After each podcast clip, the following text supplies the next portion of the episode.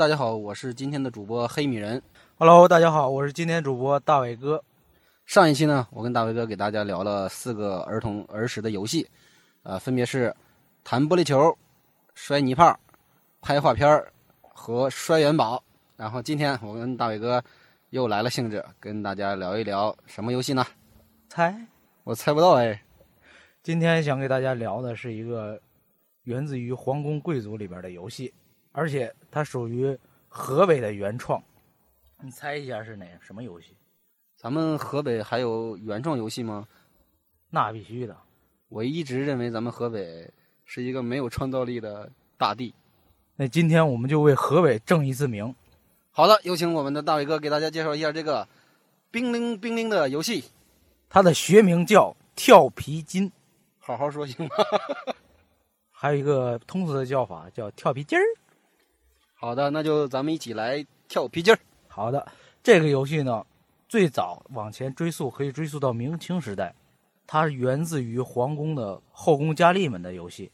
他们当时呢能够玩的游戏比较少，完了就开始跳皮筋。后边往后传的时候呢，传到了民间，民间呢对它进行了一些改良，呃，尤其是扩充到我们儿童的时候，这个游戏就被改良了很多种玩法。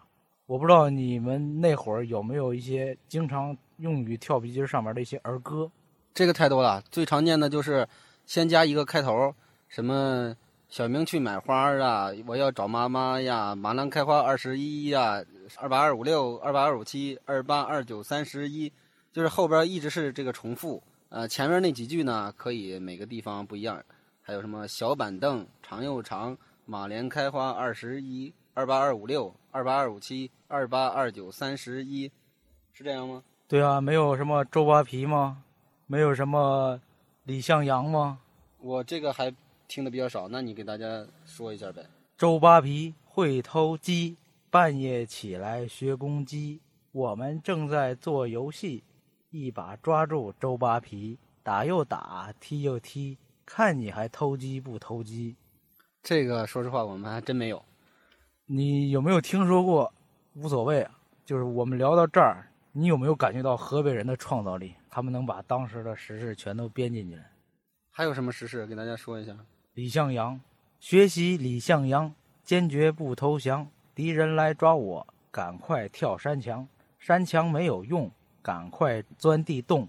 地洞有炸子，炸死小日本儿。哦，李向阳是那个双枪李向阳，咱们那个抗日英雄对吗？必须的。哦，你说这个，我突然想起来，我们小时候也有一个，说的是另一位英雄刘胡兰。哦，这个咱们小学课本中都学过哈。对对对。一朵红花红又红，刘胡兰姐姐是英雄，生是伟大死光荣，我们大家学习她。漂亮。刚才你在讲刘胡兰这段的时候，我能深切的体会到你那种热情。那刘胡兰和李向阳是不是都是咱们河北的英雄？都是平原英雄。对，而且是出生在抗日年代的成名的那个英雄，不是出生在抗日年代，而是成名于奋斗于牺牲于牺牲于牺牲于。啊，我记得还有什么小皮球圆又圆，阿姨带我去幼儿园，我不哭我不闹，阿姨夸我是个好宝宝，这种啊，这种也有编出来，然后跟大家一起。当然呢，这是童年的时候女孩子经常就是用皮筋儿、跳皮筋儿的这种方式来展现的一种形式。当然，咱俩都是男的啊，今天给大家聊一聊男生的玩法，还是玩男生的玩法，都玩吧，互玩。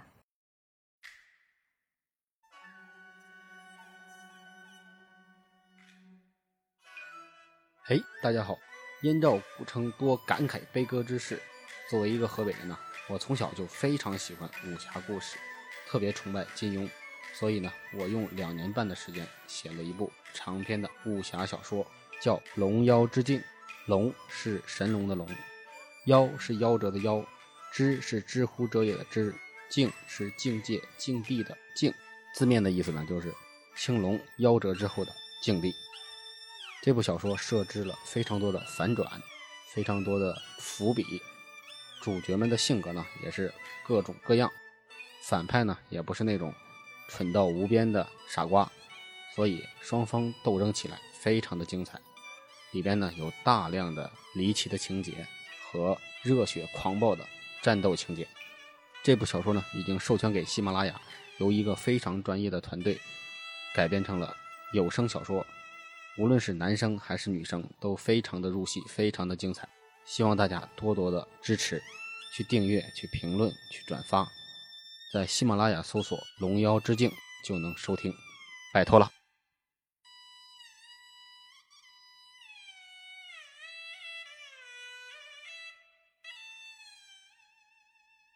对啊，这个说起撩皮筋儿，确实小时候女生玩的会多一点，因为女孩子身体比较轻灵，跳起来呢就有节奏，跟舞蹈一样。然后尤其跳那个马莲花这个方法的时候，会像一朵盛开的莲花，在不断的随着水波荡漾，然后灵动起来，非常好看。对，女性的阴柔之美，在这个跳皮筋儿的过程中表现的淋漓尽致。那换到咱们这些粗野的小爷们儿身上，就变成了另一种。我记得最早的我们那有一种跳法叫跳大海，你们有吗？你先说怎么跳吧，可能叫法不太一样，但是跳法有可能是。啊，跳大海其实是最最简单的一个入门级的一个方法。两个人撑着一个皮筋儿，撑开，两腿分开，与肩同宽，大概是这么个姿势。然后呢，剩下的小伙伴就轮流进去跳。跳大海的方法就是，两个脚齐齐的跳到这个两个皮筋之间，然后再分开，分开跳到两边，然后再拿脚勾一下，再反一下，然后再突然的跳高，等到这个皮筋松开的时候，再次跳到中间，然后跳出来，这就完成了。啊，我听明白了。但是我们那儿的跳法跟你这儿、你们这儿的稍微有一些不同，不同点就在于，可能就是比你们的稍微简单一点儿。他没有用脚缠起皮筋儿的这个动作，我们只是单纯的进去、出来、进去再出来，就这个循环动作完成了之后就可以了。你们都很快啊，对呀、必须的，男生干净利落。好吧？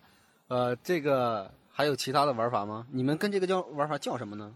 我们那儿的叫法叫腿动，腿动，对，腿动哪个腿哪个动？就是大腿、小腿儿的腿，嗯，动呢就是动起来的动吗。动起来的动，腿动。聊到这个腿动，我想聊一下我们当时的一些遇到的一些事儿吧。我记得那会儿为了跳这个皮筋儿，最先关注的就是脚上这双鞋，因为你要进去，用脚尖儿先进去，然后脚后跟落地，你不能踩到皮筋上边，完了再跳出来。就是进去的这个过程中，你肯定要特别的，你的脚尖儿特别的尖的钻进去，所以对这个鞋，我们那时候有很高的要求。平时穿的那种平底鞋，一般都是穿平底鞋。平底鞋那会儿一般都是买最便宜的那种平底鞋，我记得都是那种白塑料底儿或棕色的塑料底儿。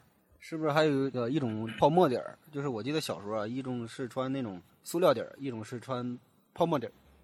泡沫底儿也有，但是泡沫底儿呢，相对相对于塑料底儿来说，它会厚一点，就造成你的脚尖儿有点厚，往里钻的时候有点困难。跳皮筋儿呢是两个人架着，把这个皮筋儿架起来，因为皮筋儿嘛，先把它做成一个圆圈儿，完了两个人撑起来。这个撑的时候呢，有分很多种撑法，比如说呢，比如说我们腿动嘛，是要脚钻到两根皮筋中间，这样的话呢，撑法就从最窄的撑法开始，脚脖子撑，这是最窄的撑法。嗯，我估计你们那个跳大海也是从这儿开始跳。啊，对，最低的就是脚脖子的位置。嗯对，这个脚脖子是最低最窄的地儿。啊，对，下一个呢就是两个脚脖子，啊，刚才说的是单腿的脚脖子。对，单腿脚脖子，完了双腿脚脖子，脚脖子完了往上长一点儿，就长到小腿肚这个位置，它的宽度呢就相对来说宽一点了。那就以此类推，两个腿肚子，完了再长高到膝盖，两个膝盖，再长高到大腿根儿，两个大腿根儿，就是臀部的位置，嗯，再往上长就是腋下。没有腰这个位置吗？我们当时有还有腰的这个环节。腰就是两个大腿，就臀部就是腰的位置。你我们是都没有腰是吗？小时候没腰嘛，不都是说六十才长腰的吗？啊，对，再往上就是脖子这儿了，这个难度是最高的。嗯，又高又窄。对，又高又窄，还有更窄的，就是一个手举起来，手腕儿举起来的那个，然后把它撑好了，那是更高更窄。还有一个就是脑袋用的用法嘛，我们把那个绳子勒在脑袋上，然后也是一种玩法，但是那种玩法对于这个撑绳的人会比较危险。对，我们那儿没有这个撑法。对，这种撑法往往还比较危险。有一次我记得，呃，皮筋儿也比较老化了，两个人撑在耳朵呗，相当于耳朵的位置，然后另一个人跳的时候向下一压，砰，折了，然后急速回缩，啪，打到另一个人的眼睛上了，打出血了。这确实有点危险了。这样，我我们那儿没有眼睛、耳朵这个位置，只是最多到脖子这个位置。不过，到脖子这儿或者到手手腕这个位置，确实它是因为它特别高，需要往往里进的时候，基本上有一面的皮筋儿要压到地面上边，这样对这个皮筋儿的拉伸量是最大的。嗯，而且皮筋儿嘛，大家都知道都是橡胶，它一旦老化很容易发生断，而且这边断了，那边急速回收到另一端，啪就打到身体上边了，好疼好疼的，多么痛的领悟，是吧？多么痛的记忆。大伟哥被打过？那必须被打过呀！我记得是在脖子上边架脖子上边的时候，当时是为了做出各种困难吧，来阻止对方完成这个循环的动作，所以我们把皮筋撑得比较紧，这样你抻紧了之后，两个人中间的这个距离，中间的皮筋基本上就是跟你肩膀的这高度一样了。对方在跳的时候呢，需要跳的高度就增加了。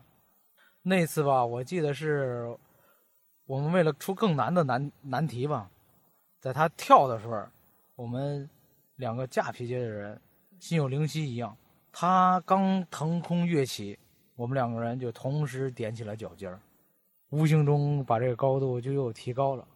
不过我们那小伙伴跳的确实比较高，即便我们俩踮起脚尖儿，他依然够到了那个皮筋儿，但是后边。就是特别痛的领悟了。当他落地的时候，因为这个皮筋拉伸量太大了，断了。完了，我们两个的脖子上面就当天就留下了一个特别红的一个圆形的印记。这个其实我听这个故事的重点听出来，不是这个皮筋断了，是而是你们俩的身高不够高，然后举了半天，结果还让别人给跳过去了。对，这个当时非常的怎么说呢？发育迟缓。也不是说发育迟缓，偷鸡不成蚀把米。本来是想创造点困难，影响对方发挥，结果把自个儿给搭进去了。再后来呢，我印象中这个红色的印记持续了一个礼拜才下去，好多人都拿这个后来跟我们开玩笑，导致我们后边上学的时候直接把红领巾系得特别紧，然后把红色的这个位置给勒住，就怕别人给看见。啊，你说起这个红领巾勒脖子，我突然想起来跟皮筋的一个往事啊。我记得小时候这个皮筋好像还是挺贵的，应该是一毛钱一米，还是说五分钱一米？如果你要组成一个完整的皮筋儿的话，至少得个四五米、五六米吧，对吧？然后其实还是相对比较大的一笔花销。那时候呢，我记得都是玩同学家里的皮筋好像到了三年级的时候，我才自己第一次买。买的挺长的，应该是有个七八米吧。我想跟那个同学们玩，但又不知道该找谁。我自己就在这个我们家那个门外的那个小街上，有一个立在墙上的这种农用车，那个木质的那种前颠车。我把它一端绑在这个车上，然后另一端呢，我自己就开始在脖子上绕着玩，绕绕绕绕绕，最后整个全绕完了。绕完了之后，我就感觉呼吸非常困难。但是我觉得这个东西很好玩，然后我就也没解开，直接带着整个皮筋儿就跑到屋里，跟我姐说：“来，姐，你看，你看，你看，我把这个皮筋儿缠到脖子上了。”我姐说：“你傻呀？你看你整个脑袋都已经勒得憋红了，你还喘得了气吗？”我说：“快喘不了了。”然后我姐赶紧说：“来，我抓着一头，你赶紧转。”然后就像好多电视剧当中的一样，我姐拉着一头皮筋儿，然后我开始急速旋转，转了大概有十几圈才把这个 整个皮筋儿转下来。转下来之后，真是。长出一口气，我感觉再过十几秒钟我就该窒息了。小时候特别二的一个 回忆。那你当时有没有有一种重生的感觉？不是，当时你可能没有，就是说你后来想想有没有一种重重生的感觉？还真没有，感觉是很作死的感觉。no 作 no die 呗。对，确实皮筋儿，你被你把它拉长之后，你可以缠在手上试试。你拉长之后，它本身皮筋要回缩，你缠上之后，它已经是皮筋自个儿的那个回收力就把你给束缚住了。所以小时候很多有这种作死的玩法，但是长大之后想想，我感觉是挺后怕的。哦，这个其实还好，我更多后怕的回忆是关于游泳的，游泳好几次都差点死了。这个咱们后续可以找一期单独来聊。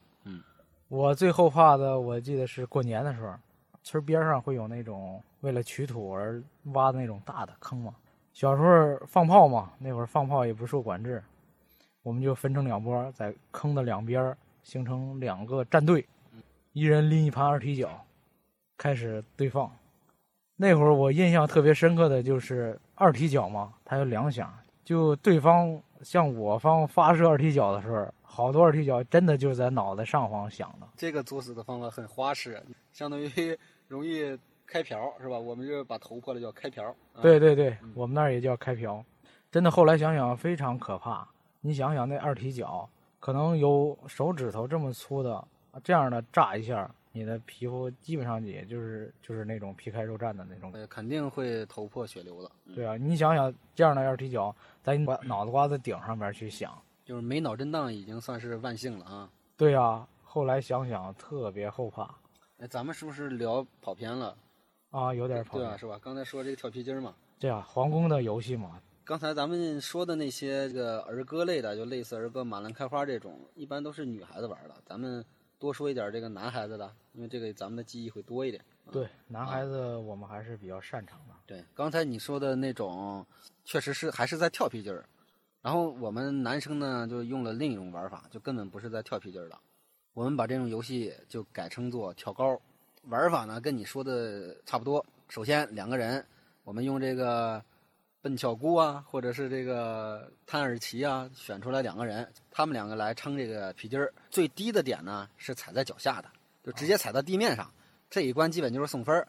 哪有人跳不过去啊，是吧？从皮筋儿的一侧跳到另一侧嘛。这第一题是送分的，第二题到了这个脚脖子的位置，大家也很轻松过去了，各种花式的，有单腿跳过去的，有爬过去的，有这个练武术的小朋友还能后空翻，各种玩法啊。当然也有玩砸的时候，容易躺到整个皮筋上，然后就被发配去撑皮筋了。第三个高度到这个膝盖，第四个高度到腰，或者到胯骨轴，就是大胯这里。再上一个高度呢，我们就基本上到这个胳肢窝、腋下或者叫胸部都可以。再后来就比较细化了，先是脖子根儿，相当于就是这个肩膀，肩膀哎，对，肩膀的位置。再上呢是脖子底儿、脖子头儿，就是下巴的位置。下巴颏儿哎，对，因为到这个位置啊，其实基本从胸部这个位置开始，就很多同学已经跳不过去了。大家都是十来岁、十几岁的样子，胸部的位置大概也有一米高了，这个很多人就已经跳不过去了。我打断一下啊，嗯你说的跳不过去，应该是说就正常人的这个弹跳力的这个高度已经达到了极限了。啊，对啊，就是呃，跳的时候两种方法嘛，一种是直冲过去，左右脚先后这个抬起来，然后我们叫骗过去，就像你学自行车的时候从前边上自行车是那种动作是一样的。啊，就是这种方法是你相当于你不会碰到皮筋儿，直接在皮筋儿的上方越过去。呃，对的对的，这个是不能碰皮筋儿，皮筋儿不能动，你要是扫到了皮筋儿，算你输。嗯。啊，那你接着往下说。然后一直到胸部这个位置呢，就大家可以过去的时候是可以碰皮筋儿的，只要你用各种方法把这个皮筋儿压下来，你跳过去就可以。刚才说那高度，我们是到了下巴了，下巴再往上一步是嘴，嘴往上一步是鼻子尖儿，再往上边是眼睛，然后这边是脑袋顶，脑袋顶之后呢，举一举就是胳膊弯曲着举起来，然后再往下一个是举两举，就相当于整个胳膊伸直了。达到一个最高点嘛，对吧？这样就你整个身高都发挥出来了。但是这个高度，胸部往上的这个高度，你一边说，我的感觉一边疼。因为你每个点都被打过是吗？不是说每个被每个点被打过，脖子被打过，那个痛的记忆太痛了。好吧，我们这个就是脸的这几个确实容易出危险，什么鼻子尖儿啊，什么眼睛啊，万一对方一松，对面那个人一松手，就就打到脸了。呃，我们从胸部以上，其实跳高的玩法就已经变化了，不再是两腿交叉然后跳过去，还有一种是背对着皮筋儿，然后整个身体跳跃起之后，把那个小腿收起来，用脚尖去压、去勾这个皮筋儿，压下来，哎，跳过去。这时候呢，会有一个比较作弊的方式，就是个子高的同学他跳起来压下这个皮筋儿，压住了，然后其他的同学可以从他身边纷纷的跳过去，这个也算啊，也算这个跳成功了。对，这是一个团队嘛，对，团队协作，对，这讲究一个团队协作。然后再往上呢，一旦高度够高了，没有几个人能跳过去了，这时候就是个人英雄主义的时候了。比较能跳的这几个同学就会显现出他们的本领来。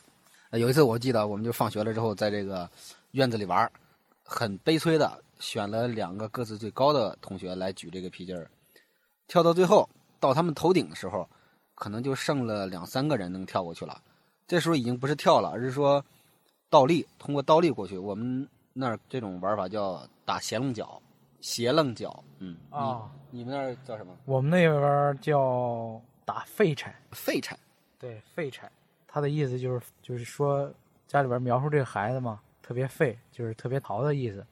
废柴，废柴肢体动作特别大，其实学名就是侧滚翻嘛，侧翻。那会儿我记得翻得好的就是单手翻，可以单手翻。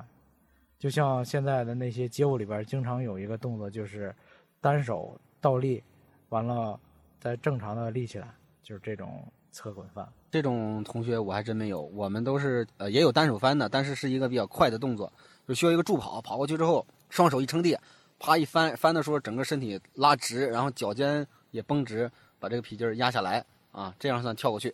你说到现在，我又有一种疼的感觉，哪里？脖子疼。你一直是脖子疼是吧？像这种情况的下最高点，通过斜棱角，斜棱角嗯把皮筋儿压下来，这基本上就是这个皮筋儿最大的拉伸量了。嗯。那折的风险最大了，疼啊，疼！好，在这个大伟哥痛苦的记忆当中，咱们是不是可以说下一个游戏了？啊，可以。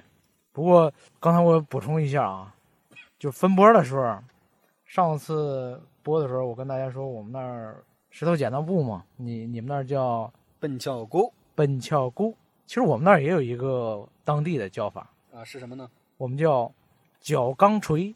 呃，用你们保定话说一遍，脚钢锤，那跟普通话没太大区别。那我们保定话跟普通话本来就区别不大嘛。我们来脚钢锤，石头嘛，相当于钢锤；啊脚嘛，就剪子，脚钢锤。啊，就是动词绞断的绞就代替剪子，是吧？对，完了石头相当于钢锤，脚钢锤，那布是用什么布就没有忽略了。啊？就没有在这个名字中体现啊。对，就像你们那儿笨巧姑，我们那儿脚钢锤。刚才这是我跟大伟哥回忆的跳皮筋儿的经历，然后我们下一个聊聊什么呢？聊聊丢手绢儿。可以啊，而且这个丢手绢儿到现在一直小朋友们都都在玩这个游戏，而且丢手绢儿这个游戏是男的女的都可以在一起玩，性别的差异性并不大。哦，对，小时候也确实是这样，一般都是一个班的男女同学混在一起来玩这个哈。对呀、而且这个手绢儿呢，当时玩丢手绢都叫丢手绢，但是我们丢的不一定是手绢儿，对，有可能是一个扫把，有可能是一个这个书本儿啊，有可能是一毛钱，各种各样的东西都有。对呀、就是当时呃就地取材嘛。最多的应该是红领巾。呃，对对对，虽然说对红领巾不太尊敬 啊，但是最好找得着。有的还丢手套、丢围脖，我们那儿有丢过袜子，你们小时候还都穿袜子呢？那必须穿袜子，冬天不冷吗？哦，对，冬天是穿棉袜子哈。对啊，冬天又穿棉鞋，把里边儿袜子脱了，再穿上鞋也不是什么影响。这个丢手绢的规则其实大家都清楚啊，就大家围成一圈儿，然后一个人拿这个手绢围着大家转，他会随机的放在一个小朋友的后面，让他来猜，是吧？然后被放了手绢的小朋友呢，就是要表演一个节目，是这样吗？呃，我们这儿有这种玩法，嗯但是有另外一种玩法，就是比方说我把手绢丢到你后边了，你发现之后呢，你要追我，追丢手绢的这个人，但是这个追呢是要围着我们做成的这个圈来追，如果追追追追好多圈你都追不上，OK，那你就开始丢手绢，丢给别人，别人来追你。如果你追上我了，追上那个丢手绢的人，丢手绢的人继续再丢。哦，好像我刚才说的是有点问题。我听你这么一说，应该是有一个追的过程，是吧？对，这个追的过程呢，也看你怎么追啊，也看跑的人怎么跑。反正我记得我们那会儿最常用的方法，一定要围着这个圈跑，不要你跑的这个圈呢不要太大，你俩始终是围着这个圈跑，不管正着转跑还是反着转跑，那他始终追不上你。一旦你跑到别的去别的地儿去，他就有可能追上你了。说这个，我突然想起一个小时候的事儿，就是这个事儿特别听起来特别扯淡。我们一群人玩儿，然后玩儿玩儿，其实天已经黑了，就那时候肚子已经比较饿了。然后我们追的和被追的那两个人围着我们这群坐着的小朋友转了四五圈之后，用尽了各种方法正追反追，然后突然之间一个呼啸而去，他就朝远处跑，一边笑一边跑，然后另一个人就拼了命就追追追追，两人就消失不见了。然后居然两个人回家吃饭了。我们这群人就在那儿足足等了有七八分钟的时间，明白他们回家吃饭之后，第二天我们几个找到他们，差点把他们两个打一顿。我还以为你要说人家吃完饭回来接着跟你们玩呢，那样就太贱了。呃，丢手绢还有丢的过程中是有有儿歌的，你还记得吗？呃，我想想啊，应该是丢丢丢手绢儿。轻轻地放在小朋友的后边，大家不要告诉他，快点快点抓住他，快点快点抓住他，快点快点抓住他。呃，最后这个收尾好像不太一样。我记得我们那儿唱的时候呢，中间还加了一个，轻轻地放在小朋友的后边，大家不要告诉他，快点快点抓住他，快点快点抓住他。后边呢还会加，大家不要打电话，就是说也不要打电话，偷偷的告诉他，我也不也不要直接告诉他，或者也不要使什么眼色告诉他。还有一句，大家不要使眼色，是这样吗？嗯，可以可以可以。说这个想起来了，就是我刚才说的，我们那玩法里面有一个这个表演节目的环节。我记得我们上呃四年级的时候。呃，我们原先的那个班主任呢，她应该是呃怀孕生孩子了，找了一个刚刚毕业的大学生或者是中专生给我们来代课。就记得那个老师特别年轻，说话声音特别好听。他不是我们县的，因为我们县的说话的声音会比较冲，就比较难听。呃，那个老师呢是临县的，他说话就像真是像小鸟清脆，然后婉转的那种。我们大家也都比较喜欢他。呃，他一来我们就。比较快的接受他了，又启蒙了呗？呃，怎么启蒙呢？幻想，启蒙，完了再幻想，意志。这段掐了别播，我操！嗯，这个老师呢，就是呃，有一天放学，别的班级、别的年级都已经走了，然后老师非要给我们搞一个素质教育，呃，要贯彻一下教育部的素质教育的这种提倡，把我们整个班都留下了。说咱们大家玩个游戏吧，那就玩丢手绢。好，我们还挺高兴的。然后，农村的学校嘛，就是那种大院子，教室出去就是整个一个大院子。我们围成了一个圈儿，因为一个班有三十个小朋友吧，围成一个挺大的圈儿。然后这时候呢，这个阵仗很大，啊，路过我们这个院子的很多高年级的哥哥姐姐们呢，都会跑来围观。结果围观的人比我们这个玩游戏的人还多，围成了一个更大的圈儿。这就让我们这三十几个小朋友啊，就是有点手足无措了。偏偏呢，那时候我学习又比较好，在同学当中人缘混得也比较好。换句话说，就是你的知名度比较高呗。呃，大家的认可度比较高，就是那个手绢一定他妈的要丢到我的身后才行。然后我就连连中招，中招的人呢就要表演一个节目。老师说：“来，你来，当年的小黑米人，你给我上来唱个歌吧。”哎呀，我这很愁得慌。我不是愁这个唱歌啊。我是瞅这么大庭广众之下唱歌，我那时候脸皮特别薄，脸一下就红了。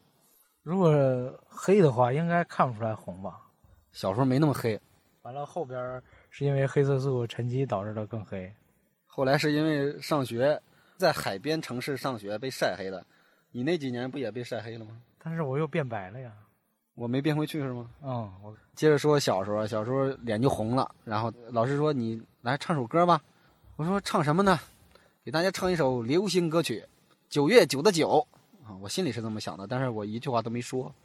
呃，我扭扭捏捏的走到了这个人群的正中央，低着头唱了两句。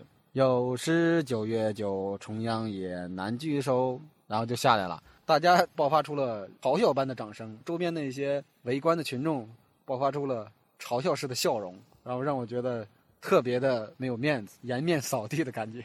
那你是不是又返回去跑到中间又给大家补了几句呢？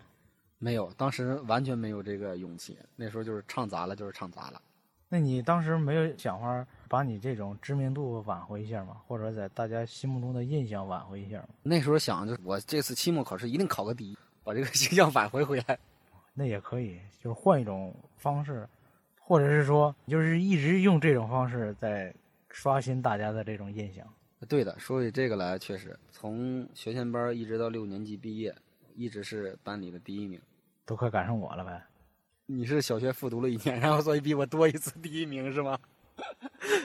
我是经常考第二，完了后来考第一，快赶上我是倒着快赶上我了。这个是拉仇恨了，给大家拉仇恨了。跳皮筋。